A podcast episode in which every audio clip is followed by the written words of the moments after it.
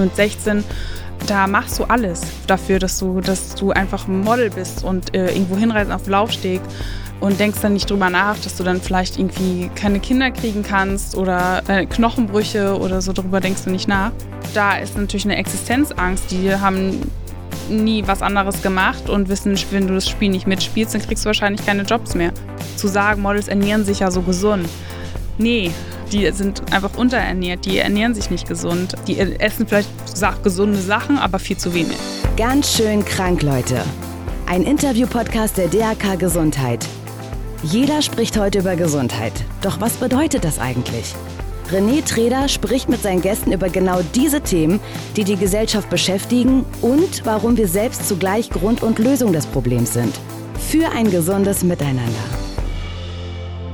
Spätestens, wenn ich 19 bin, dann möchte ich einen Modelvertrag haben. Das habe nicht ich in mein Tagebuch geschrieben, sondern das hat mein heutiger Gast in ihr Tagebuch geschrieben. Da war sie 15 Jahre alt und zu dieser Zeit haben ganz viele diesen Traum. Ihr Traum ist in Erfüllung gegangen. Sie hat dann in Berlin, Paris, Mailand, New York und Tokio gelebt und ist dort für verschiedenste Labels gelaufen. Für Armani, für Gautier, für Lagerfeld. Und sie hat die Erfahrung gemacht, je mehr ich abnehme, je dünner ich werde, desto erfolgreicher werde ich. Aber sie war nicht nur erfolgreich, sie war auch hungrig, sie war schlapp, sie war einsam und sie hat sechs Jahre lang ihre Periode nicht mehr bekommen.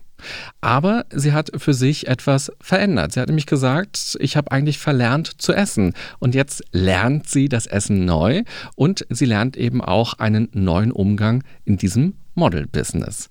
Herzlich willkommen, Anne-Sophie Monrad. Hallo, danke. Schön, dass du hier bist. Ja, danke für die Einladung. Du bist äh, Topmodel. Du bist jetzt Autorin. Mhm.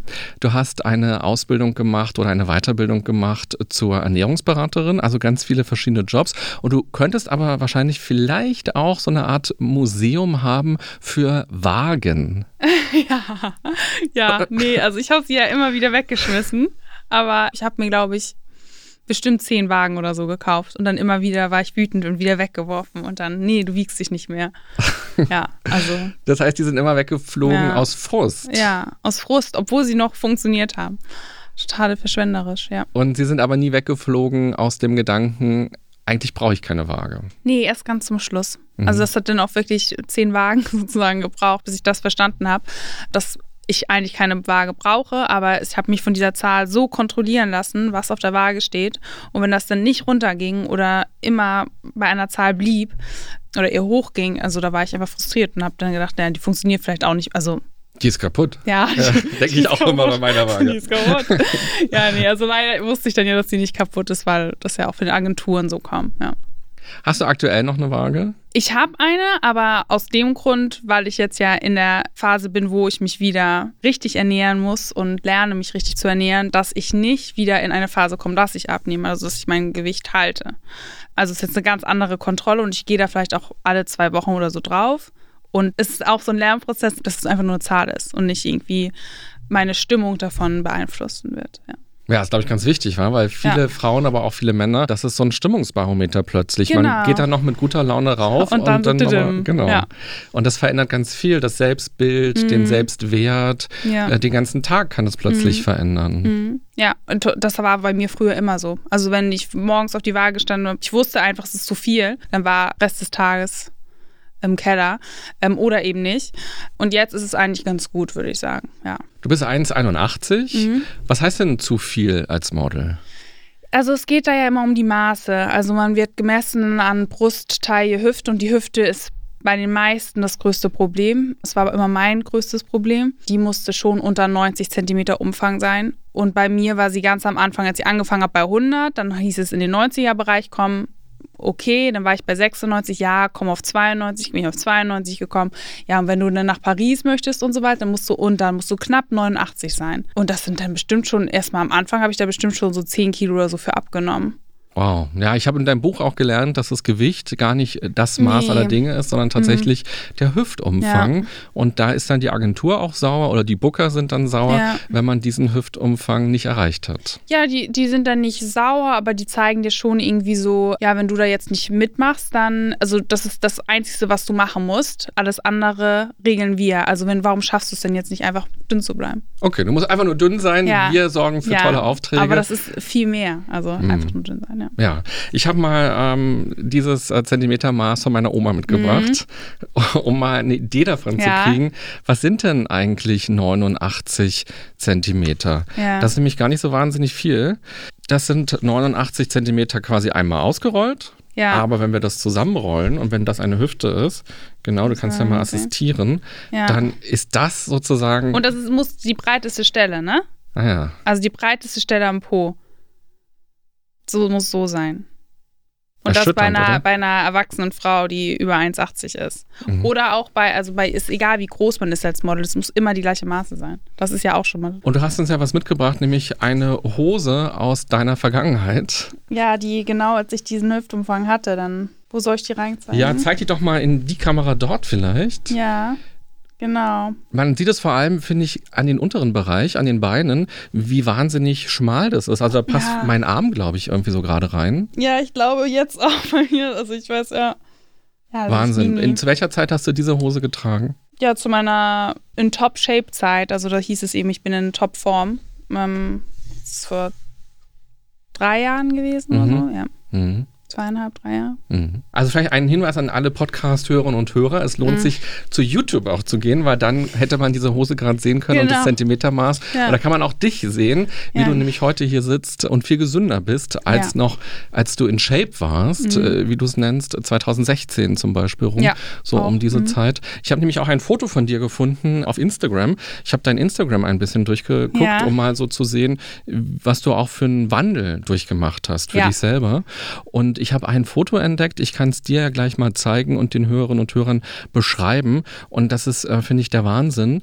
Da sitzt du, glaube ich, vor einem Spiegel und fotografierst dich im Spiegel selbst. Mhm. Und als ich das gesehen habe, habe ich eher das Gefühl gehabt, das ist so ein Hilferuf von jemandem, der irgendwie drei Jahre im Keller eingesperrt war, weil du ja wahnsinnig dünne. Ja, oh Gott, ja.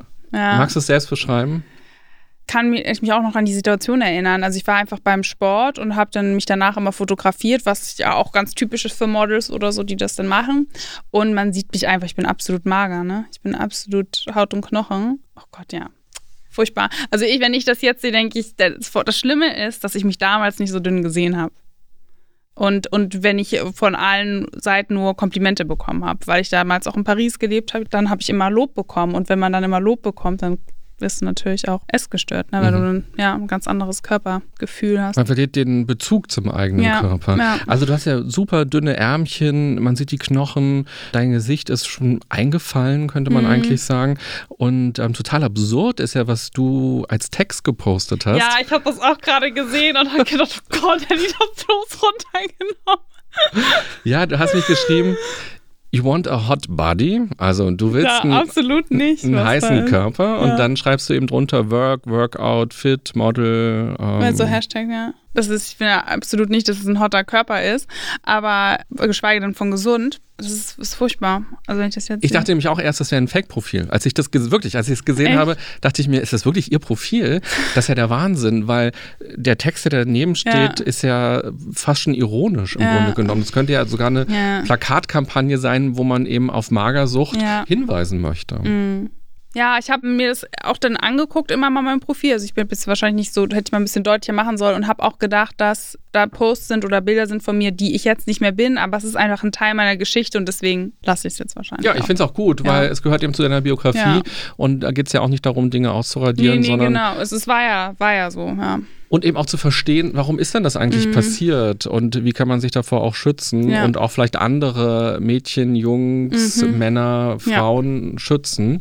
Wir können ja mal quasi so eine Podcast-Folge umdrehen und jetzt am Anfang schon deine Botschaft einmal raushauen in die Welt. Was würdest du denn den Hörerinnen und Hörern, den Zuschauerinnen und Zuschauern von deiner Erfahrung heraus gerne mitgeben? Mm, also gerade wenn man jetzt Model werden möchte, nie Angst haben, irgendwas zu hinterfragen oder zu fragen. Also ich hatte immer unheimlich Angst, irgendwas zu fragen oder Nein zu sagen. Und dass man einfach sagt, so nein, ich möchte jetzt aber nicht mehr abnehmen, ich möchte meine Periode gesund be normal bekommen, ich möchte einfach gesund sein und entweder so oder so. Da habe ich mich viel zu viel irritieren lassen. Und das würde ich einfach sagen, sich selbst treu zu bleiben, ist äh, einfach so wichtig. Und das habe ich lange Zeit gedacht, dass ich es tue, aber habe ich nicht. Ja. Und das ist natürlich auch schwer als Berufseinsteiger, mhm. wenn man die ersten Chancen ja. hat und die ersten Erfolge. Dann kommt auch die Kohle, dann mhm. kommt das mhm. Lob, das Umfeld vielleicht auch stolz. Mhm. Du selber bist stolz auf die Fotos, die entstehen, mhm. auf die Kampagnen, die entstehen, dass du Karl Lagerfeld getroffen hast. Das sind ja alles große Dinge plötzlich im mhm. Leben. Ja, genau. Und dann hat man natürlich Angst, wenn man mal sagt, okay, wenn ich jetzt Nein sage, kommt der Nächste. Oder es wird dir damit auch sozusagen gedroht. Wenn du das jetzt nicht machst, dann macht es aber die und die. Und da macht man am Anfang viel zu viel. Also das ist ja, das, da wird auch mit Träumen gespielt. Also wir sind da alle, also ich war noch relativ schon alt mit 17, aber mit 16, 15, ja, darf man jetzt ja eigentlich auch nicht mehr, aber mit 16 da machst du alles dafür, dass du, dass du einfach ein Model bist und äh, irgendwo hinreisen auf dem Laufsteg und denkst dann nicht drüber nach, dass du dann vielleicht irgendwie keine Kinder kriegen kannst oder deine Knochenbrüche oder so, darüber denkst du nicht nach. Und das wissen die. Und die wissen ja genau, die Agenten oder die Designer wissen ja, wie ungesund das ist. Das ist also total absurd, dass die wirklich mit den Träumen der jungen Mädchen, Frauen spielen. In Vorbereitung auf unser Treffen heute mhm. habe ich mir ganz viele Interviews von anderen Models angeguckt, mhm. auch aus anderen Zeiten, um mal zu verstehen, wie hat sich denn das Model-Business verändert. Mhm. Und zwei der mitberühmtesten Models sind der Twiggy, mhm. die ja mit diesem sehr mager Look eigentlich begonnen hat. Mhm. Und äh, Waruschka heißt sie, glaube ich, ist ein mhm. deutsches äh, Model aus den 60er Jahren. Und ich habe ein Interview von ihr gesehen, das ist noch in Schwarz-Weiß, also es wirkt wirklich uralt. Ja. Und da sitzt sie so da und sagt, ja, wir haben nichts gegessen gegessen damals. Ja. Wir hatten auch gar keine Zeit zum Essen, aber wir haben Abführmittel genommen, wir haben Appetitzügler mhm. genommen, wir haben Tabletten genommen, die unseren Körper entwässern mhm. und wir haben uns kaputt gemacht. Mhm. Und ich habe so gedacht, wow, eigentlich müssten wir in die 60er Jahre zurückreisen und die Leute schütteln und sagen, aber warum hat sich denn dann nichts ja. geändert? Jetzt sind wir im Jahr 2021. Mhm. Dein Aufschrei war 2018, mhm. ist jetzt zweieinhalb Jahre mhm. ungefähr her. Also warum muss es immer wieder passieren. Ja. Und du bist ja quasi nur ein Einzelfall von ganz vielen, mhm. denen es ja auch so geht. Mhm. Ja, ich habe auch viele Kolleginnen, denen das eben auch genauso geht oder die meisten auf jeden Fall und die auch noch aktiv als Model arbeiten und wo ich gesagt habe, wollt ihr nicht auch mitmachen, wollt ihr nicht irgendwie was sagen? Und dann wird gesagt, nee, Anni, wir finden das total gut, was du machst, aber ich traue mich jetzt nicht zu sagen, weil dann könnte ich ja wahrscheinlich morgen nicht mehr arbeiten. Und da ist natürlich eine Existenzangst. Die haben nie was anderes gemacht und wissen, wenn du das Spiel nicht mitspielst, dann kriegst du wahrscheinlich keine Jobs mehr. Dieses Thema ist nicht neu und es ist ständig da und das ist wirklich nichts passiert. Es, es ist sowas von nicht mehr zeitgemäß. Also es ist es geht natürlich, wird jetzt ein bisschen besser in Deutschland und so, aber wenn man dann wieder nach Paris geht oder nach New York und da sich den Laufsteg anguckt, dann siehst du man vielleicht mal ein Curvy-Model, was dann die Aufmerksamkeit bekommt und irgendwie als PR-Aktion, Marketing gilt, gilt. Aber der Rest, das sind äh, 16-, 17-jährige, 18-jährige Models, die Haut und Knochen sind und nicht normal ernährt sind. Und was muss denn aus deiner Sicht passieren, dass nicht irgendein Typ mit Hut und Bart in 10 oder 20 mm. Jahren in einem Interview sagt, wir müssen die Leute schütteln im Jahr 2021 ja. und mit der Zeitmaschine zurückreisen? Ja. Ja. Also was muss passieren, damit sich was ändert? Eigentlich müsste sich überhaupt nicht so viel passieren. Das ist eine absolute Gewöhnungssache. Ich denke mir, wenn einfach diese Size Zero einfach nicht mehr eine Size Zero wäre, sondern einfach zwei, drei Nummern größer, wäre das ja schon eine ganz andere Körperform. Also wäre das einfach so, dass Models sich nicht eine bestimmte Form haben, sondern das ist keine bestimmte ja, also kein, nicht nach Maßband, nicht nach Maß, nicht nach Hautfarbe gehen muss. Und das können die Designer in Paris so einfach, einfach mal ein Casting machen. Nee, wir machen einfach ein Casting und nehmen die, die Frauen, die uns gefallen. Und das, vor allen Dingen ist wird ja nicht mehr genäht mit Nadel und Faden, dass man es wirklich nach dieser Maße machen muss. Es gibt, also es ist ja heutzutage alles ganz anders und einfach. Deswegen müsste im Prinzip eigentlich nur die Designer in Paris mal sagen, nee, so machen wir das nicht mehr. Wir wollen jetzt Models, die älter als 20 Jahre alt sind und alle Figuren. Warum tun sie es nicht? Ich glaube, das ist auch so ein Machtspiel. Also das ist einfach dieses, auch wieder dieses, was ich gesagt habe, dass die das ausnutzt, diese Träume und diese Unschuld der jungen Frauen. Das wird ausgenutzt und ich glaube, wenn die wissen, wir können ja eh alles kriegen, die machen das ja, es läuft alles so gut, dann läuft das so weiter. Was mich immer wundert, ist, wenn ich Models sehe, die als Plus-Size mhm. tituliert werden, dass ich immer denke, na, ist das nicht eigentlich der normale? Ja, das Körper? kommt auch nochmal dazu. Also, das war dann auch so, als ich meine Agentur verlassen habe und habe gesagt, okay, ich möchte so arbeiten, wie ich jetzt bin. Und dann meinten die, ja, nee. Und dann bin ich, habe ich die Agentur verlassen und dann hieß es, ach, willst du nicht jetzt in die Plus-Size kommen? Und ich so, was? Ich muss doch jetzt erstmal so, ja, du bist jetzt Plus-Size. Und da dachte ich mir so, wie jetzt so. Und dann hieß es auch noch so, ich könnte noch ein bisschen zunehmen, aber so wäre auch schon okay. Und dann habe ich gedacht, jetzt ist aber völlig, also macht den Vorhang zu. Es kann ja nicht sein, dass ich jetzt jahrelang abnehmen muss. Jetzt muss ich mit einmal noch mehr zunehmen, um in einem anderen Ideal. Und dieses Normale wird einfach nicht akzeptiert. Mhm. Und aber diese Curvy, ja, wie dieses Plus-Size sind auch längst nicht Plus-Size. Ja, was das eigentlich für ein Schlag ins Gesicht ist ja. von allen Menschen, ja. die sich diese ja. äh, Kampagnen angucken und sich das plötzlich ein ganz falsches Körperbild auch vermittelt bekommen. Ja, und das kommt dann nochmal dazu, ja. Dein Buch heißt ja Fashion Victim mhm. und ähm, also Fashion Opfer quasi. Mhm. Normalerweise würde man ja einen Fashion Victim bezeichnen als jemanden, der nur ja, shoppt genau. und seinen ganzen Sinn ja. da reinlegt. Was meinst du mit Fashion Victim? Ja, ich meine das eigentlich auch mit dem Opfer sein, aber auch dieses, dass ich am Anfang davon so fasziniert war und ich wollte das ja auch sein. Also es ist eigentlich so ein bisschen so ein Zwiespalt zwischen diesem, was du meinst, mit diesem, der ganz viel shoppt und modebegeistert ist, aber dann natürlich total das Gegenteil. Und ich meine, du hast am Ende ja eine Magersucht entwickelt, mhm. du hast eine Essstörung, mit der du immer noch zu kämpfen mhm. hast.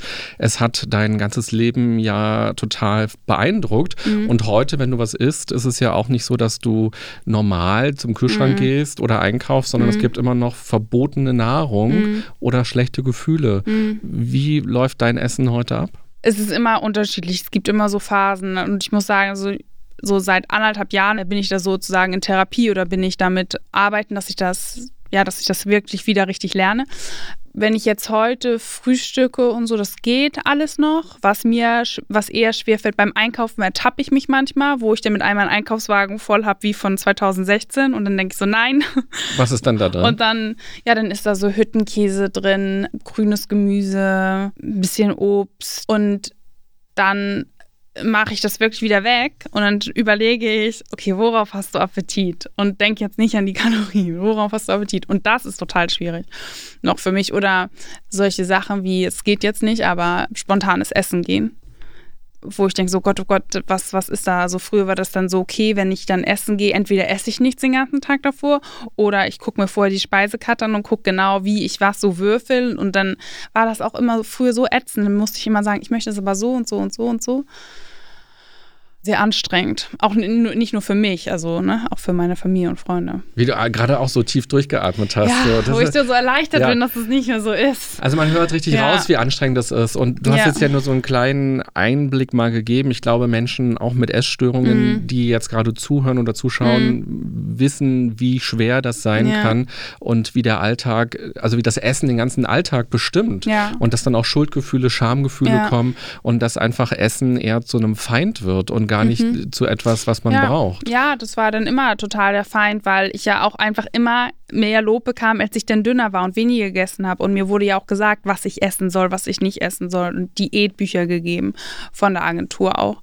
Und deswegen war sofort, wenn ich dann irgendwie nach, der, nach dem Agenturbesuch mir dann irgendwie gedacht habe, okay, jetzt kann ich mir ja mal ganz schnell einen Schokoriegel und einen Milchkaffee oder sowas gönnen, dann kurz danach, dann dachte ich so, oh nein, jetzt ist das natürlich, kriege krieg ich den Job wahrscheinlich nicht, weil ich jetzt diesen Schokoriegel gegessen habe oder sowas. Und wie ging es dann für dich nach dem Schokoriegel und dem Milchkaffee weiter? Ja, dann war dann, wurde das dann wieder am Abendessen abgezogen. Mhm. Ja. Also es war ein ständiges Gedanken äh, mit dem Essen und Ausrechnen, wo kann ich denn da was? Und dann habe ich auch lange Zeit in New York gelebt. Damals fing es da erst an mit diesen ganzen Kalorienzählen und das war dann für mich so, wo ich dachte, hätte ich das bloß nie entdeckt mit diesen Kalorienzählen, weil das ist so sowas Nerviges. Du schreibst in deinem Buch, in den heißen Phasen, wenn gemodelt wird, mhm. zum Beispiel bei der Fashion mhm. Week, dann isst man pro Tag 700 bis 900 Kalorien ja. eigentlich bloß. Ja, also das bisschen ähnlich wie, wie sie gesagt hat, hier das Model aus den 60ern. Jetzt habe ich gerade den Namen. Maruschka? Ja, Maruschka.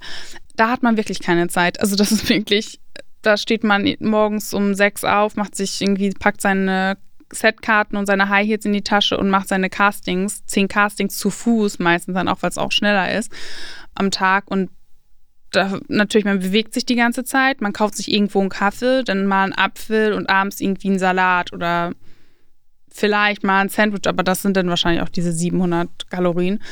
Und dann kommt man in Paris nach vier Wochen. Es geht ja stationweise erst in New York, dann London, Mailand und Paris. Und wenn man in Paris ankommt, man kann es wirklich beobachten, wenn man die Fashion Week verfolgt. Die Models sind ja immer dieselben. Wenn sie in Paris angekommen sind, nochmal zwei Kilo weniger, weil es so viel Stress ist. Und die ähm, Agentur und, freut sich oder das Booking. Äh, ja, weil in Paris wird auch nochmal eine andere Maße erwartet als in New York. Und ja, klar, die, das Booking, die freuen sich. Ähm, und das, das, ist auch so verrückt, weil der Kunde, das Catering ist dann meistens auch total schlecht. Oder gerade nicht und dann essen die Models mal. Ne? Und dann sagen, ja, unsere Models essen ja.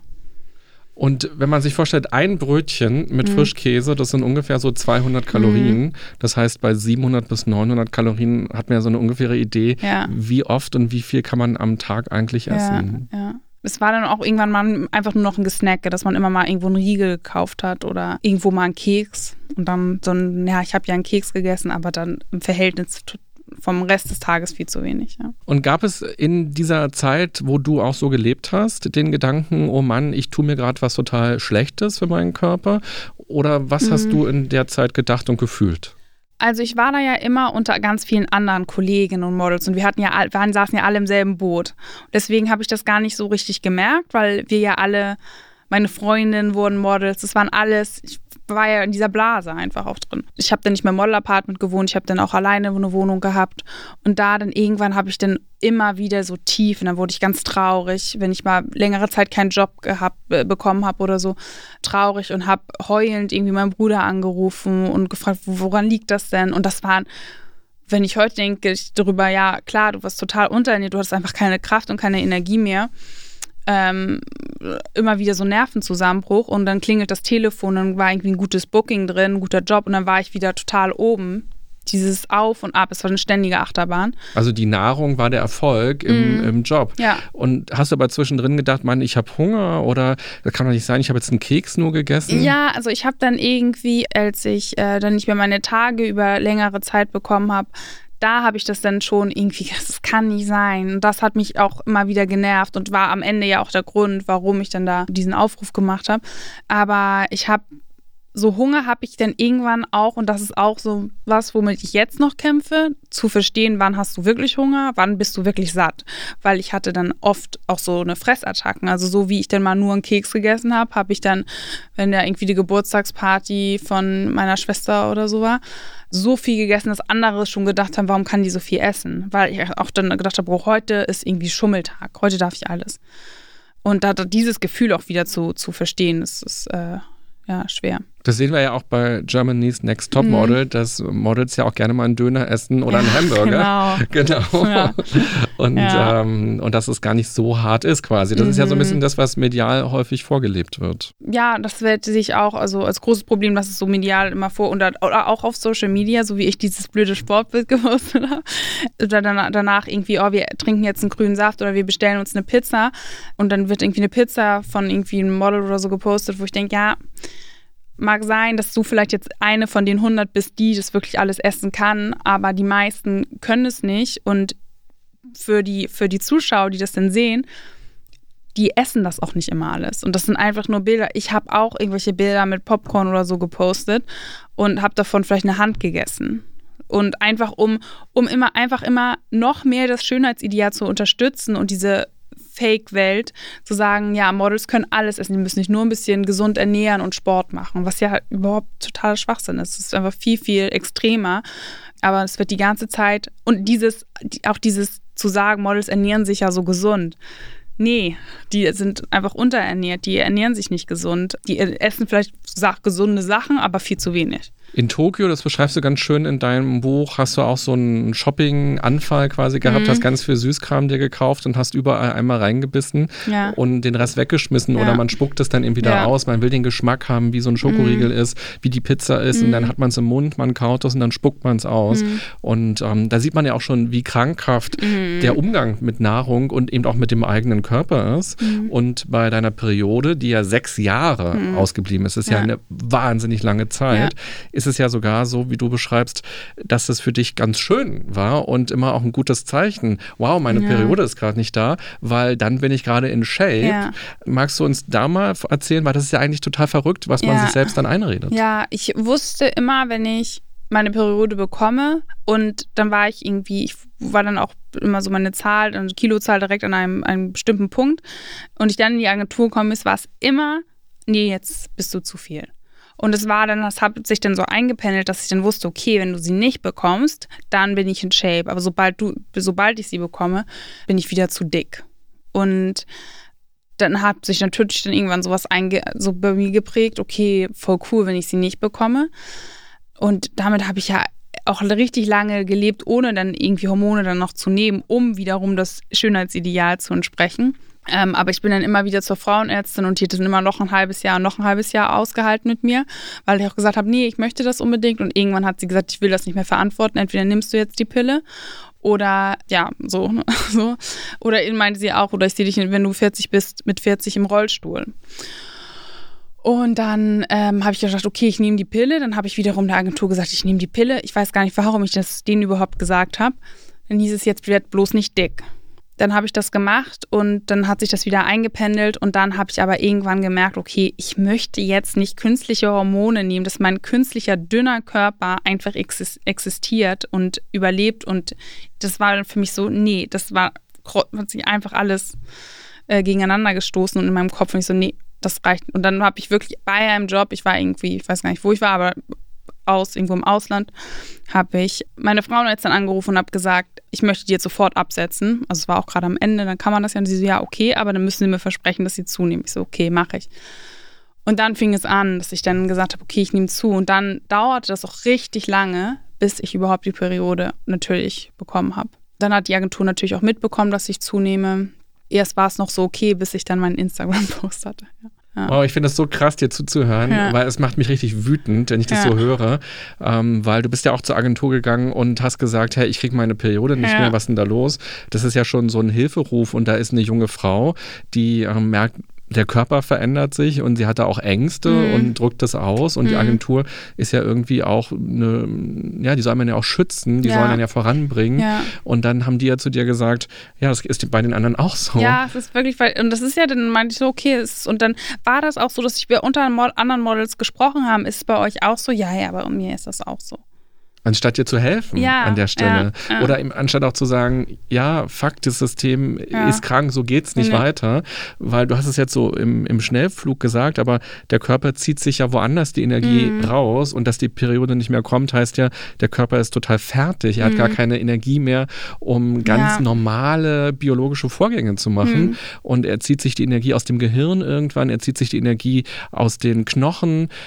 Und gerade das Gehirn braucht so viel Energie mhm. im Laufe eines Tages Tages, damit wir gut arbeiten können. Mhm. Und das Gehirn ist ja nicht nur da, dass wir denken, sondern das Gehirn regelt ja auch unsere Hormone, mhm. das Gehirn regelt unsere körperlichen Prozesse. Und wenn das einfach nicht mehr arbeitet, ja. was sich da über eine so lange Zeit verändern ja. kann. Ja. Ja, und das merke ich jetzt auch so, wie ich auch wieder so Emotionen lerne, die ich total unterdrückt hat, wie die mein Körper überhaupt nicht mehr fühlen konnte. Mhm. Und wo ich so, so viel irgendwie verpasst auf eine Art, dadurch auch ja, es ist eigentlich ist es auch traurig. ja. Und ist denn Schönheit nur dünn sein? Nee, auf keinen Fall. Also damals war es für mich, ja, also wenn ich, wenn ich dünn bin, dann ist alles, alles gut. Jetzt sehe ich das überhaupt nicht mehr so und so viel, viel mehr zählt da. Auch, auch wenn ich zurück zu diesem Bild auf Instagram oder die Models auf dem Runway, die eben sehr, sehr dünn sind, ist das, weiß ich nicht, ob das schön ist. Also, Was bedeutet Schönheit für dich heute? Ja, es ist ganz komisch, weil für mich ist es gerade so, dass ich sage, okay, Schönheit ist gesund auch, irgendwie so ein gesunder, gesunder Mensch, der irgendwie oder auch eine Ausstrahlung, ja gut, ja, eine schöne, eine schöne, ich finde immer so das ganz wenn man irgendwie Menschen begeht, man merkt, ich finde einfach eine gute Ausstrahlung. Ich kann das jetzt nicht so sagen, ob wie der Mensch dann aussehen muss oder so. Hm. Ist vielleicht auch ein Thema, was sich noch entwickeln kann, oder? Also, ja, dass du bestimmt. da für dich auch noch eine Definition ja, was das erarbeitest. wirklich ist. Ja. ja. ja. Und wenn ich auf unsere Gesellschaft schaue, also sind ja sehr viele diverse Menschen, aber diese leichte Formel, dünn ist gleich schön, mhm. scheint ja irgendwie auch ins alltägliche Leben rübergeschwappt mhm. zu sein. Auch schon nicht erst seit gestern, schon auch seit vielen Jahren. Und viele Leute definieren sich ja ganz doll darüber, wie viel sie wiegen, ob sie mhm. irgendwo Fett haben am Körper, ja. wie der Körper sich verändert und finden sich nicht mehr schön oder sind nicht mehr selbstbewusst oder ähm, finden mhm. sich nicht mehr wertvoll mhm. weil sie nicht so aussehen, wie sie sich das vorstellen, wie ihnen mhm. das vielleicht auch suggeriert wird. Mhm. Ja, das ist auch wieder dieses Problem und Social Media sehe ich da total. Also da bin ich auch so dankbar, hätte ich das noch gehabt in der Anfangszeit, äh, wo ich wirklich jetzt auch immer mir vorgeschlagen werden, irgendwelche auch so Sport, Sportler, äh, Sportmodels oder so, die wirklich mit dem perfekten Körper so irgendwie dann da posten. Und wenn ich mir da vorstelle, ich bin irgendwie 14 und sehe das, das ist so ungesund.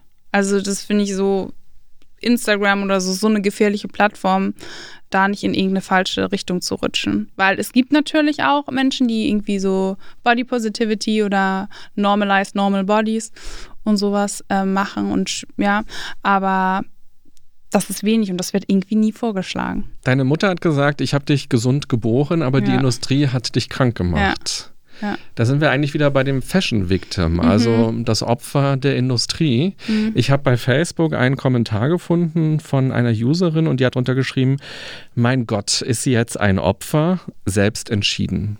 Mhm. Was würdest du dieser Userin sagen? Es ist, also ich muss sagen, ich bin da total blind reingegangen in dieses Business und ich verstehe, dass wenn man das heute so sieht, hä, du weißt doch ganz genau, was da abgeht in diesem Business oder warum hast du es nicht verstanden? Aber wenn man da irgendwie so 17 ist, man das überhaupt keine Ahnung hat und ähm, so viele Sachen kamen von außen, also wurden gesagt von anderen, dass wenn ich das und das mache, dann passiert das, da denkst du nicht darüber nach, dass du dich jetzt selber entscheidest, irgendwie dünn. Ich würde nicht mir selbst die Schuld dafür geben. Also klar war es immer alles meine eigene Entscheidung. Meine, es war von keinem anderen, aber trotzdem ist es nicht richtig von einer Agentur oder erwachsene Menschen sollten nicht minderjährigen Menschen sagen, sie müssen abnehmen, um einen Job zu bekommen. Das ist absolut falsch. Mhm. Und deswegen auf einer Art klar habe ich selbst entschieden, aber auf der anderen Seite sind da aber Regeln in diesem Business, die keine Regeln sein sollten oder so. Ja. Und eben ganz viele verschiedene Personen ist so mein Eindruck, wenn man sich ja. deine Biografie anguckt oder eben das Model-Business auch an sich. Da ist es ja nicht nur die Industrie auf der einen Seite, sondern mm. da gibt es ja das Booking, da gibt es die Agentur, mm. da gibt es die Designer. Es gibt ja sehr viele, die irgendwie alle in diesem System mm, sind. Mm. Und du hast die Hose mitgebracht. Ich habe was anderes für dich mitgebracht. Ja, Und zwar habe ich ähm, ein Bild gemalt heute früh. Und als du reingekommen bist vorhin, dachte mhm. ich mir, ist ja Wahnsinn. das ist sehr witzig. ja, und zwar, ähm, ja, das ja. bist du, ganz unverkennbar. Ja. Und du hast tatsächlich genau dieses Kleid heute an. Das ist wirklich sehr lustig. Und du siehst ja die ganzen Kullern. Ja, drumherum. Ja. Und ich habe mich gefragt, wenn wir bei dem Gedanken bleiben, Fashion Victim mhm. und quasi von Opfer sprechen, dann gibt es ja irgendwie auch Täter. Ja. Oder zumindest Personen oder Institutionen, die irgendwie einen Anteil daran haben, dass ein Mensch mit Ende 20 mhm. zu, der, zu dem Entschluss kommt oder zu der Erkenntnis kommt, irgendwie bin ich ein Opfer des Systems. Mhm. Und ich würde gerne mit dir in den nächsten Minuten einmal ein bisschen genauer darauf schauen wollen und ich habe dir einen Stift mitgebracht mhm. und vielleicht kannst du in diesen Kullern gleich mal reinschreiben, was du denkst. Wer waren denn die Täter? Wer waren denn Personen oder Institutionen, die daran beteiligt gewesen mhm. sind, dass du am Ende eben völlig ungesund, abgemagert, mhm. unglücklich, ohne Periode mhm. mit einem krankhaften Essverhalten immer mhm. noch zu kämpfen hast und deine Gesundheit möglicherweise mhm. ruinierst?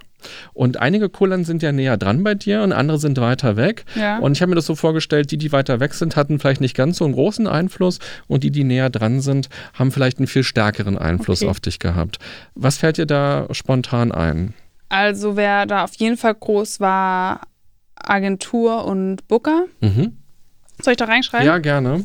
Wo ist der Unterschied für alle, die jetzt keine Models Ja, das ist sind? nämlich schwer. Also so die Agentur, das ist eben, ja, eigentlich ist die Agentur, dann hat man verschiedene Booker oder Agen ja, Booker in der Agentur, äh, wo einer dann immer für dich verantwortlich ist. Mhm. Ich würde einfach Agentur reinschreiben, ne? Dann Ja. ist ja egal. Das ja. heißt, die Agentur ist die, wo du sagst, hey, ich biete meinen Körper für euch an, ihr könnt mich verkaufen, damit ich auf den Laufsteg gehe oder Ja. in den Katalog komme. Ja, und die müssen dich ja auch verkaufen, ne? Und das ist dann ja natürlich, musst du dann da für die total ankommen.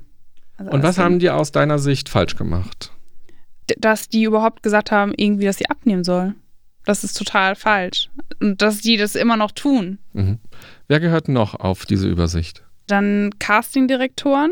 Das ist dann ein, ein Schritt weiter, ist dann, wenn man dann zum Casting kommt. Und ähm, ich habe Castings erlebt, wo man dann reinkommt und dann sitzen die Direktoren an einem Tisch am einen Ende und du am anderen und gehst du einmal vor. Und manchmal in einer Reihe mit anderen Models und wirst du wirklich ausgepickt, eine Runde weiter. Also total menschenverachtend auch. Und da wird auch wirklich geguckt, oh, deine Hüfte, ah, nee. Ja, Castingdirektoren. Und da wiederum, die reden ja wieder mit der Agentur, passen denn deine Models gerade? Also es, Und wenn ähm, die Casting-Direktoren halt immer wieder sagen, Mann, dieses, ähm, oder Fetti bist du ja auch genannt worden, Ja. ähm, die Fetti war hier wieder, die nicht mehr schicken, dann äh, wird die Agentur ja irgendwann auch dich dann nicht mehr weiter unterstützen. Ja. Wer gehört noch in dieses System? Castdirektoren, Agentur, ja, dann die Designer dann ja wiederum, die dann ja die Castingdirektoren beschäftigen und dann Mhm. ja wieder so. Und die Designer, die halt diese kleinen Mädchenkostümchen Ja. herstellen. Ja. Die am Ende ja die normalen Menschen, die sich das kaufen, ja in der Größe eh nicht tragen. Überhaupt nicht. Und das ist auch, also bei Haute Couture, das ist äh, ja nochmal so die Schneiderkunst der, der großen Designer in Paris und Mailand. Da sind, muss man nochmal extra dünner sein. Und diese Robe können wirklich nur Menschen kaufen, die wirklich sehr viel Geld haben. Also ist jetzt nochmal was viel Höheres als irgendwie eine Prada-Handtasche oder sowas. Und ich habe lange mit äh, Gautier zusammengearbeitet in Paris und bin da im Atelier rumgelaufen und habe in einem Raum diese Figuren gesehen, diese Puppen für die Leute, die sich das eben leisten können, weil die nähen das ja nochmal extra für die. Die nähen ja die kriegen ja nicht das Model, äh, ähm, das Modelkleid an. Und das war eine ganz andere Körperform. Und da denke ich mir auch, diese Kunden möchten doch eigentlich gar nicht sehen, wie es beim Model aussieht oder bei einer, bei einer sehr dünnen Frau. Die möchten doch viel lieber eine normale Figur haben. Ja, wobei das Argument ist ja, ihr sollt quasi Kleiderständer sein, Ja. Kleiderbügel sein, nichts soll ablenken, Ja, der Stoff genau. soll fallen. Mhm. Und ich meine, wenn ich dann ähm, als betuchter Ja. älterer Mann oder ältere Frau, Ja. der dann die Kohle hat, um das zu bezahlen, das sieht, ach, das sieht ja hübsch aus an der, dann fühle ich mich vielleicht auch gleich so ein bisschen. Ja, glaube ich auch, dass, das, äh, dass sie das dann irgendwie so blenden, aber ich glaube, wenn die das Kleid dann anziehen, dann sieht es ja komplett anders aus. Hm. Okay, wer gehört noch in dieses System?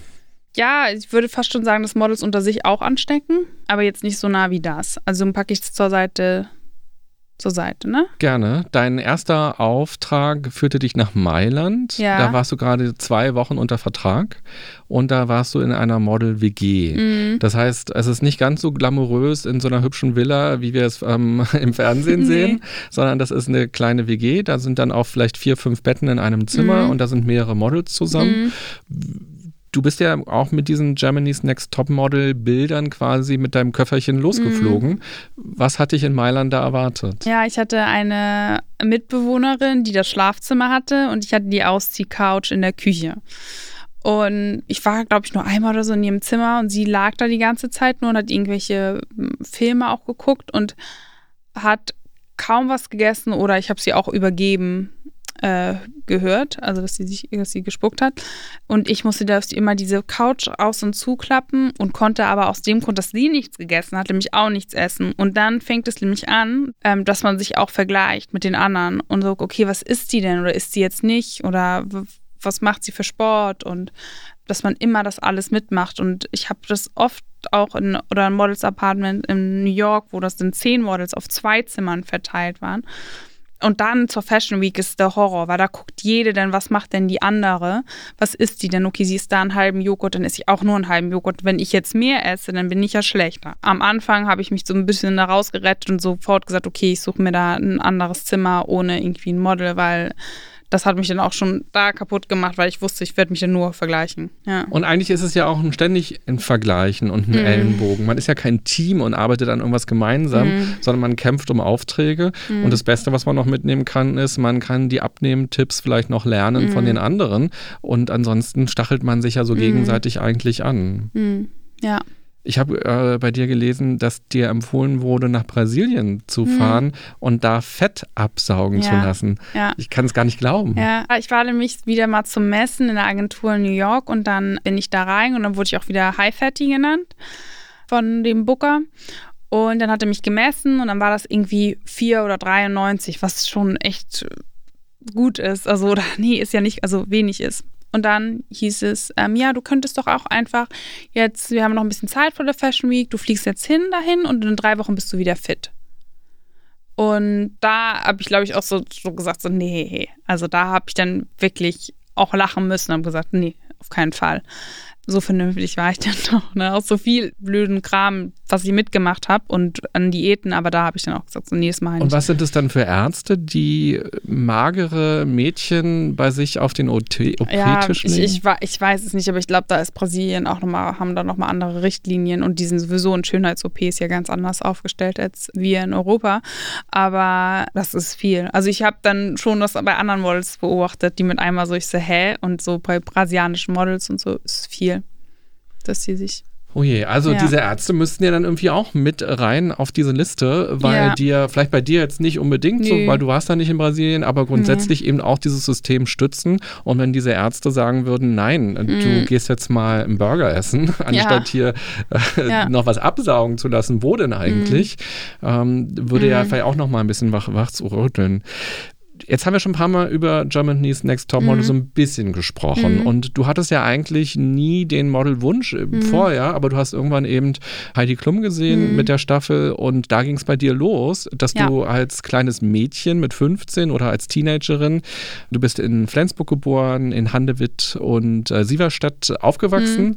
Das heißt, du bist in einem richtigen Dorf groß mhm. geworden und plötzlich ist da die große weite Welt im ja. Fernsehen und alles scheint möglich zu sein. Ja. Du hast aber ein bisschen gehadert mit deiner Körpergröße. Mhm. Du bist 1,81, also groß für eine Frau. Mhm. Und plötzlich war das aber eine Stärke. Mhm. Als große Frau mhm. kann man plötzlich da angenommen mhm. werden und Topmodel werden und durch die Welt reisen. Mhm. Was hat sozusagen Heidi Klum, wenn wir sie ganz ja. direkt ansprechen, in diesem System bei dir mit verursacht? Ja, eigentlich ja den Start. Also eigentlich muss sie da auch nah dran, ähm, weil das war ja sofort, als ich das gesehen habe, war ich da so von geblendet. Und ich glaube, gäbe es damals nämlich Social Media, wäre das das gewesen. Aber weil ich da diese Sendung gesehen habe und diese Freiheiten von diesen Models und dieses Reisen und die kriegen alle irgendwie einen tollen Koffer geschenkt und können überall hin, also so, die ja auch total in der Sendung ausgenutzt werden, weil sie ständig Werbung machen und dafür gar nicht bezahlt werden in der Show. Und das hat mich so fasziniert und ich fand das ja so toll. Dann habe ich gedacht, okay, das mache ich jetzt. Und da habe ich mir dann auch wahrscheinlich dann mir mit so Aufmerksamkeit gesucht. Ne? Wenn ich das jetzt mache und so, dann kriege ich ja damit Aufmerksamkeit. Und ich fand es immer doof, so groß zu sein. Und mit einmal dachte ich, ja, nee, wenn, wenn, es gibt nur einen Job, den du damit dann machen kannst, dann ist es das. Ja. also, Heidi Klum. Ja, sie kommt hier ganz nah ran zu mir. Das war ja der Auslöser. Und man muss ja dazu sagen, die Model-WGs, wo du bist, da zahlst du ja die Miete selber. Ist mhm. ja gar nicht so, dass der, die Auftraggeber dir die Kohle hinterher nee. schmeißen und du ganz viele Geschenke kriegst und ein großes Bankkonto hast, mhm. sondern erstmal investierst du eine ganze Menge selbst. Mhm. Ja, in New York habe ich, also genau, es waren zwei Zimmer, A-Raum, fünf Models aus unterschiedlichen Zeitzonen. Hieß immer, war irgendjemand anders unter dem Bettdeck und hat geskypt. Also es war immer irgendwelche Gespräche am Laufen. Und da hat jedes Model anderthalb tausend Dollar pro Monat bezahlt. Und damit finanziert sich natürlich die Agentur die Wohnung. Weil selbst in New York wird dann nicht für zehn Models so viel die Wohnung kaufen. Und manchmal schläft dann noch einer auf der Couch oder so. Und kriegt man das Geld dann wieder rein, weil man mit der Fashion Week dann halbe Millionärin wird? Nee, das kommt dann noch dazu. Dann dachte ich auch so, oh cool, bei der Fashion Week, dann mache ich ganz viel, verdiene ich ganz viel Geld. War dann irgendwie ja drei Wochen in New York und habe auch irgendwie viele, bin viele Shows gelaufen, komme nach Hause, kriege meinen Kontoauszug der Agentur, wo natürlich auch diese Miete ab, also die strecken das schon vor. Und dann stand da minus 18.000 Dollar. Und meine, meine Eltern so, was? Und, und wahrscheinlich keiner hat es verstanden, weil ich habe ja auch gearbeitet die ganze Zeit. Aber bei Shows, da bekommst du vielleicht irgendwie mal eine Hose oder ein Pullover. Also du wirst in Kleidungsstücken bezahlt von der letzten Saison, die eh untragbar ist. Oder du kriegst irgendwie 200 Dollar und davon kriegt ja auch schon wieder 25 Prozent die Agentur. Also es geht überhaupt nicht auf. Und dann hieß es, ja, ja, das arbeitest du dann wieder weg. Und natürlich habe ich dann irgendwann wieder aufgearbeitet und abarbeitet. Und natürlich kann man dann sagen, es gibt keinen anderen Job, die so viel investieren und auslegen für dich, klar. Aber es ist natürlich auch eine Masche, dich damit irgendwie zu locken, ne? Also, dass du dann da bleibst und nicht auch nicht so schnell zu einer anderen Agentur gehen kannst. Und womit verdient man dann als Model wirklich Geld? Man verdient bei Katalogen oder Online-Shops, Kampagnen für Beauty-Produkte, sowas. Aber beim Laufsteg und bei Modemagazinen, da verdient man nichts. Und das macht man aber mit, damit man eben einen Eine guten Höhe, Namen bekommt. Genau, deine, deine Tagesgage steigt auch, je bessere Shows du machst und so. Aber man hat einen kompletten Arbeitsausfall von acht Wochen, würde ich fast sagen, wenn man diese Shows immer mitmacht. Ja. Und Kosten. Ja, Ja. und Kosten, ja. Und das ist viel, weil die Flüge und alles sind so ganz spontan bei Fashion Week, weil du nie weißt, ob ich noch in die letzte Show mitmache oder schon wieder los muss. Und deswegen ähm, waren das immer ganz spontane Flüge und dann waren sie immer ganz teuer und dann die Hotels sind dann teuer bei den Fashion Week-Zeiten und so, ja. Germany's Next Top Model hast du ja zu Hause noch geguckt, da hast Mhm. du zu Hause gewohnt mit deiner Family. Und deine Familie hat dich ja unterstützt. Die hat jetzt nicht gesagt, äh, Mensch, Anni, jetzt reiß dich mal zusammen, mach deine Schule erstmal Ja. zu Ende und äh, mit 1,81 gibt es auch noch andere Jobs, äh, wo du arbeiten Mhm. Ja. kannst. Äh, sondern die haben gesagt, ja cool, wenn du das willst, dann kannst du das machen. Und müssten, müsste deine Familie auch mit drauf, weil sie das System quasi ja auch gestützt haben? Also das würde ich nicht tun. Also es war wirklich meine Entscheidung. Das würde ich dann, wenn denn ganz außen, weil sie dann schon vielleicht am Anfang damit reingegangen sind und auch irgendwie blind waren und in diese Blase reingegangen, auch davon geblendet waren. Deswegen schon, aber ich, sie haben mich jetzt nicht damit unterstützt, irgendwie dieses äh, Schönheitsideal zu unterstützen. Also sie haben sich da nicht reingedrängt, so wie Nee. Kinderstars, dass sie sagen, jetzt musst du alles mitmachen. Nee, nee. Aber sie haben dich ja auch nicht gebremst. Die haben ja auch nicht gesagt, ähm, pass mal auf, oder jetzt bist du aber ganz schön dünn und Ja. jetzt wird es aber gefährlich. Ja. Ich war da so stur. Das ist ja auch ganz. Also, mein Bruder hat das schon öfter gesagt, meine Schwester auch. Mm, Meine Eltern vielleicht eher nicht, weil sie auch gesehen haben, ich hatte ja auch Spaß. Das darf man jetzt auch nicht vergessen. Aber nie meine Eltern. Also, ich würde nicht sagen, dass sie das dann so unterstützt haben. Ich war da auch dann immer alleine. Ich möchte die da nicht reinschreiben. Ja, ja, ich merke das. ich merke das, dass es in dir arbeitet, wenn es darum geht. Ja. Ja, ja, nee, ich finde das ganz schwierig, weil ich weiß auch wirklich, dass ich das so. Also natürlich, meine Mutter hat ja auch diesen Vertrag unterschrieben und so am Anfang. Und du warst 17. Ja, genau, deswegen musste sie das, ne? Weil das ja dann schon so ein Arbeitsvertrag ist. Klar, man kann das sagen, aber die hätten mich da, die hätten mich da nicht rausholen können. Ich, oder vielleicht hätten sie das. Na gut, dann wäre ich halt sauer geworden, ne? Aber ich möchte sie da trotzdem nicht reinschreiben. Mhm. Das verzeih ich mir nicht. Ich habe mich äh, ganz besonders gewundert bei deiner Familie, weil deine Mutter war ja Pastorin, Ja. wo man so denkt, da hat die ja ein ganz besonderes Wertebild Mhm. oder sie ist eben auch mit vielen, äh, sie war auch äh, Seelsorgerin quasi, Mhm. sie hat sich eben auch mit vielen Schicksalsschlägen auseinandergesetzt, Mhm. wo es eben auch um Gesundheit ging. Das heißt, Mhm. dann würde man ja erstmal erwarten, dass sie da einen ganz besonderen Blick drauf hat und dass sie Ja. sagt, oh, diese äh, Modelwelt, das kann nichts sein, was dich langfristig glücklich macht und Es hat mich auch glücklich gemacht und das auf der Seite. Und immer als ich zu Hause war, dann habe ich ja auch gegessen. Und diese ganz extremen Phasen von mir haben sie auch gar nicht so mitbekommen. Genau, weil immer, wenn ich nach Hause kam, war eine Familienfeier und so. Und dann hat sie gesehen, ich bin glücklich oder meine Eltern haben das gesehen und mir geht's gut und ich esse. Wobei man sofort gesehen hat, dass ich nicht so viel jeden Tag essen könnte, um diese Figur zu haben. Aber ja, also ich glaube, meine Mutter hat das unterstützt, weil sie dann auch irgendwie, ja, sie dachte schon, dass ich da Freude dran habe. Und das ganz Extreme haben sie ehrlich gesagt erst gelesen, als sie das Buch gelesen haben. Und die haben es auch erst gelesen, als es wirklich fertig war. Und da haben die auch gesagt, hätten wir das alles gewusst. Mhm. Ja. Aber ich wollte es ja nicht, dass sie es wissen. Wahrscheinlich war sie mich dann gebremst. Ich weiß es nicht. Okay, aber ist auf jeden Fall ein spannendes Thema. Ja. Ähm, die Familie, gerade die Eltern eben. Du hast einen drei Jahre älteren Bruder und eine fünf Jahre ältere Schwester. Wie sind die damit umgegangen? Mit meinem Bruder hatte ich da immer, er hatte, fand das auch immer ganz, ganz spannend und so und hatte mal sofort die ersten Bilder vom Runway, wenn ich irgendwo gelaufen bin und so, hatte mir geschickt. Aber er hat so oft mir gesagt, jetzt hör auf, jetzt lass das, jetzt mach was anderes. Und du meinte, du hast so viele Qualitäten, lass das. Und meine Schwester, mit der hatte ich damals nicht so viel Kontakt. Ich glaube aber auch, weil ich vielleicht innerlich wusste, sie findet das alles gar nicht gut und, äh, und will das System gar nicht unterstützen und sieht, wie viel da gerade falsch läuft. Ja, aber sie, sie, jetzt haben wir wieder viel mehr Kontakt und äh, sagt, sie ist jetzt, findet das richtig gut, was ich mache. Wie ist es mit anderen Menschen aus dem Umfeld? Mhm. Also es gab ja Lehrerinnen und Lehrer, es gab äh, Nachbarn, es gab ja ähm, auch Freunde in, in deinem Ort, wo du Mhm. gewohnt hast. Inwieweit haben die denn das System zumindest mitgetragen Mhm. oder nicht ins Ruckeln gebracht? Meine Freundin, mit denen ich auch einmal bei so einem Wettbewerb war, die fanden das eigentlich auch. Also als sie den gesehen haben, wie ich dann abnehme und so, als ich noch in der Schule war, das fanden die dann auch irgendwann nicht mehr cool, wo die machten, du bist so dünn und so, das ist nicht, nicht mehr cool. Und da war ich dann schon viel zu viel in der Blase drin und hatte dann auch schon meine Modelfreundin, dass ich gesagt habe, nee, aber ich will das jetzt. Die hatten das aber eher nicht unterstützt. Also die waren da schon sehr kritisch. Mhm.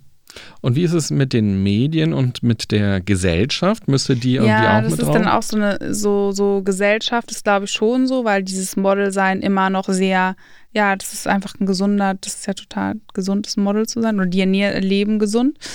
Ja, vielleicht kann man die da reinschreiben, Gesellschaft. Aber ein bisschen weiter weg. Und wie ist es mit den Medien? Also, wenn ich durch den Zeitungskiosk gehe, dann sehe ich ja auch Ja. viele Gesichter auf Magazinen und diese Menschen würde ich ja in der U-Bahn nicht erkennen, Mhm. weil die ja in echt ganz anders aussehen. Da wird ja auch ein ganz anderes Schönheitsideal Mhm. präsentiert. Ja, Medien und was auch, finde ich, sehr dann im Nachhinein auch immer mich jetzt jetzt noch sehe, sind so, ja, also wirklich Werbung, Kampagnen. Mhm. Kampagnen von irgendwelchen großen Kaufhäusern oder sowas, wo ich denke, so, das kann man doch nicht machen. Mhm. Also sind es auch Unternehmen, die auch das Ja. System natürlich mittragen. Ja. Mhm. Aber es sind ja eigentlich auch schon wieder Designer. Gut, dann kann ich einfach Unternehmen, Kampagnen. Na, am Ende auch ein Produkt, also ein Parfüm, oder? Was eben auch ein Model einkauft. Ja, also Werbung. Mhm. Einfach Werbung. Auch im Fernsehen die Werbung, finde ich total. Mhm. Ähm, total. Ich habe auch noch mal im Vorfeld mir so eine kleine Brainstorming-Liste gemacht und gucke da noch einmal rauf, ob da noch irgendwas dabei ist, wo ich sage, das ist noch was ganz anderes. Fotografen vielleicht auch noch. Ja, und Stylisten, das ist wichtig. Warum?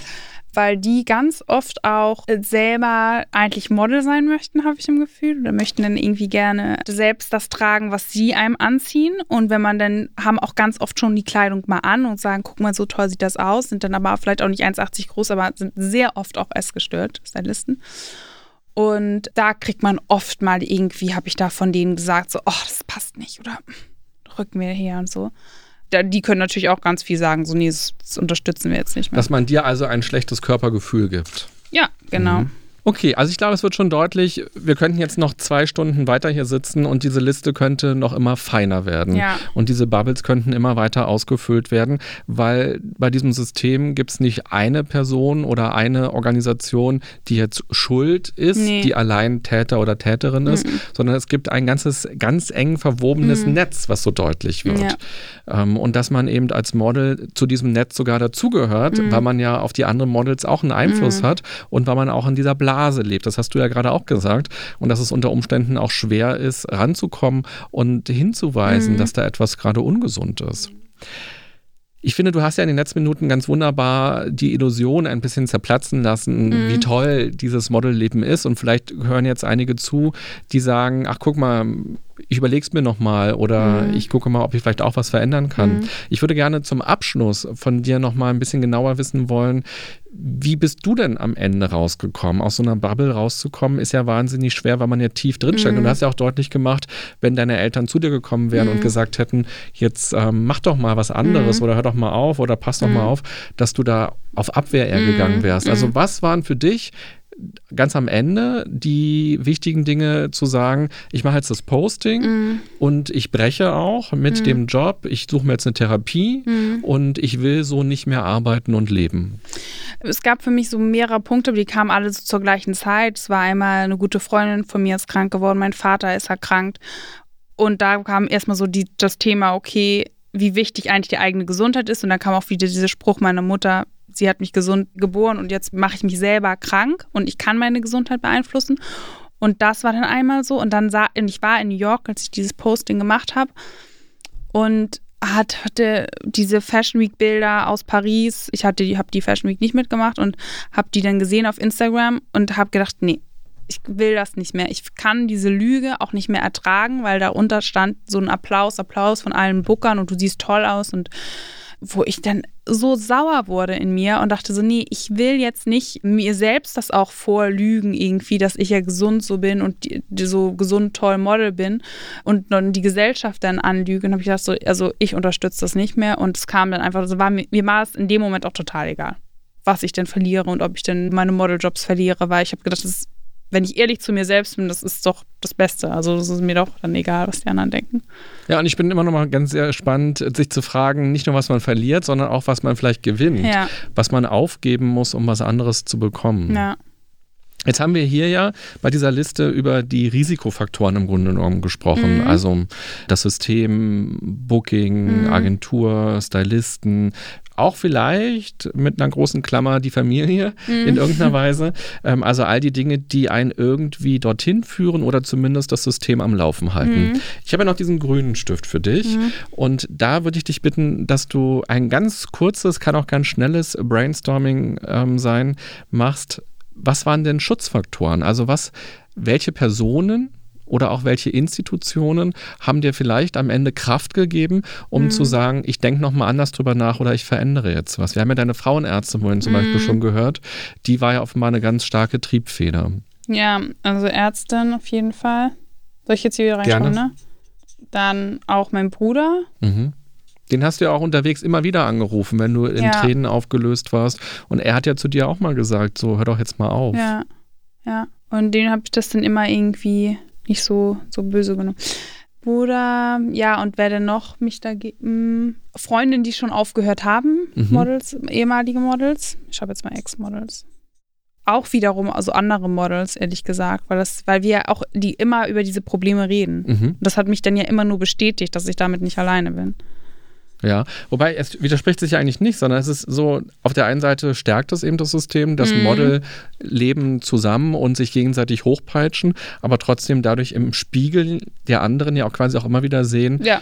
wo, wo stehe ich eigentlich selber, was mache ich selber und wie geht es den anderen und auch zu sehen, ähm, die eigene Frustration, die eigene Schlappheit, die eigene Einsamkeit, das ist gar nicht nur deine eigene Schwäche und du musst mal gefälligst besser Ja. funktionieren, sondern eben auch zu sehen, allen geht's so und vielleicht haben 90 Prozent eine Essstörung gerade in diesem Business. Mhm.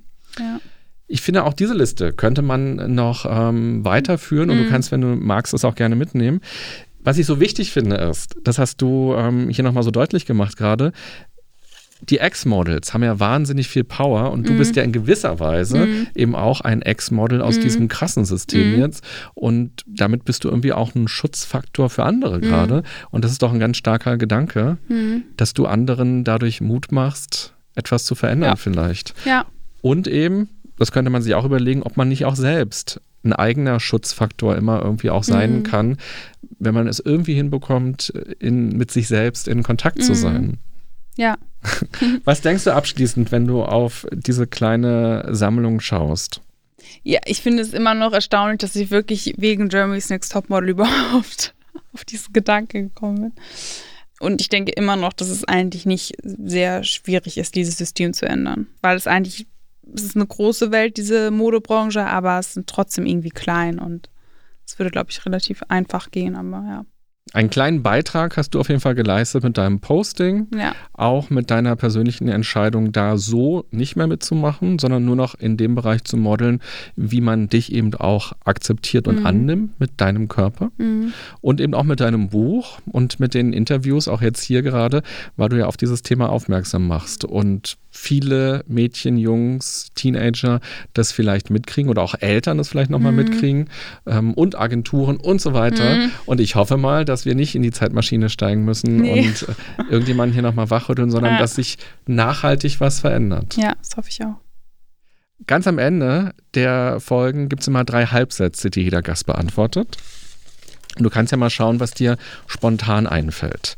Ein gesundes Miteinander bedeutet für mich, Achtsam miteinander umzugehen, mhm, der erste Schritt dorthin wäre, es an sich selbst zu glauben, und dafür sollten wir jeden Tag mindestens einmal. Tief durchatmen. Sehr schön. Und das hast du vorhin ja auch einmal gemacht, als du Ja, genau. vom Essen gesprochen Ja. hast. Und man hat richtig gespürt, wie belastend das ist, äh, dieses, äh, diese Regeln, die es gibt, dieses System, in dem man so feststeckt. Und du hast darüber gesprochen und ah, so einmal durchgearbeitet. Ja. Ich danke dir sehr, dass du hier warst, Ja, ähm, dass du dein Buch geschrieben hast, dass du Menschen dafür sensibilisierst und auch Mhm. so offen darüber sprichst und eben auch sagst, hey, man kann was verändern und eigentlich wäre es nicht so schwer und jeder könnte sich fragen in diesem System, was er oder sie eigentlich anders Mhm. machen kann. Alles Gute für dich. Vielen Dank. Liebe Podcasterinnen, lieber Podcasterer, wir haben gesehen, es gibt ganz viele Risikofaktoren ganz häufig, wenn wir über Krisen nachdenken. Es gibt aber auch verschiedene Schutzfaktoren. Und ich finde es ganz wichtig, dass man immer mal wieder innehält und sich fragt, wo stehe ich denn eigentlich gerade? Wie geht es mir denn? Und was kann ich tun, damit es mir besser geht? Und wenn wir über Essstörungen zum Beispiel sprechen, gibt es ja zum Beispiel die Bundeszentrale für gesundheitliche Aufklärung. Da gibt es ganz viele Informationen, wo man sich informieren kann, wo man auch Tipps bekommt, wo man auch weitergeleitet wird in Richtung Therapie. Es gibt ganz viele Vereine und Organisationen, die sich mit diesem Thema auseinandersetzen. Und es gibt eben vor allem ganz viele persönliche Geschichten, so wie eben auch diese von Anne-Sophie, die wir heute gehört haben. Und ich glaube, all das kann inspirieren und Mut machen, um ein bisschen etwas anders zu machen. Ich wünsche dir, ich wünsche euch eine gute und achtsame Zeit. Bis bald. Das war ganz schön krank, Leute. Der Podcast der DAK Gesundheit mit René Treder. Danke fürs Zuhören und abonniert gerne unseren Podcast, um keinen der folgenden spannenden Gäste mit ihren inspirierenden Geschichten zu verpassen. Und nicht vergessen, für ein gesundes Miteinander.